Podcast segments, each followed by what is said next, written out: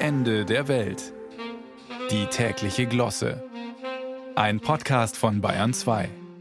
Mein Nachbar sagt jetzt, dass das Licht in seinem Haus einfach heller brannte, als noch Atomstrom aus der Steckdose kam.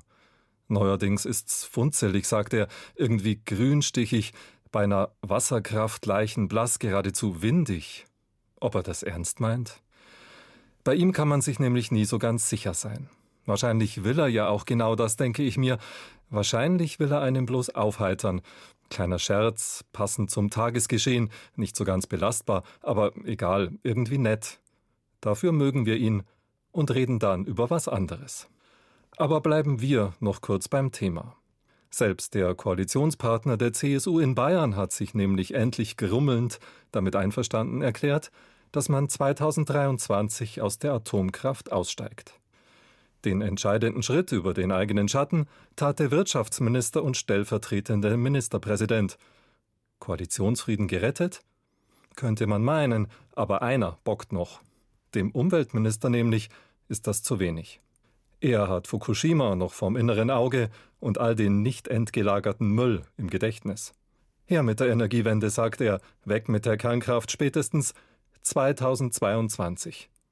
2022? Wie? Moment mal. Das war doch schon. Genau, das alles hatten wir schon.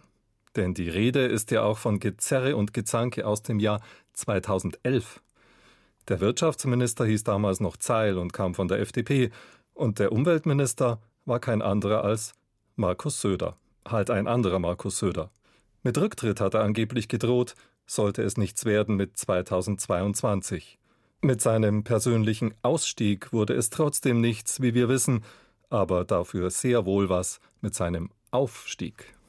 Und nun, mittlerweile Stammesältester aller Bayern, wie zur Fastnacht den Franken zur Schau gestellt, kommt ihm vor der Neuschwanstein weiß erstrahlenden Kulisse von Isar II die Erleuchtung.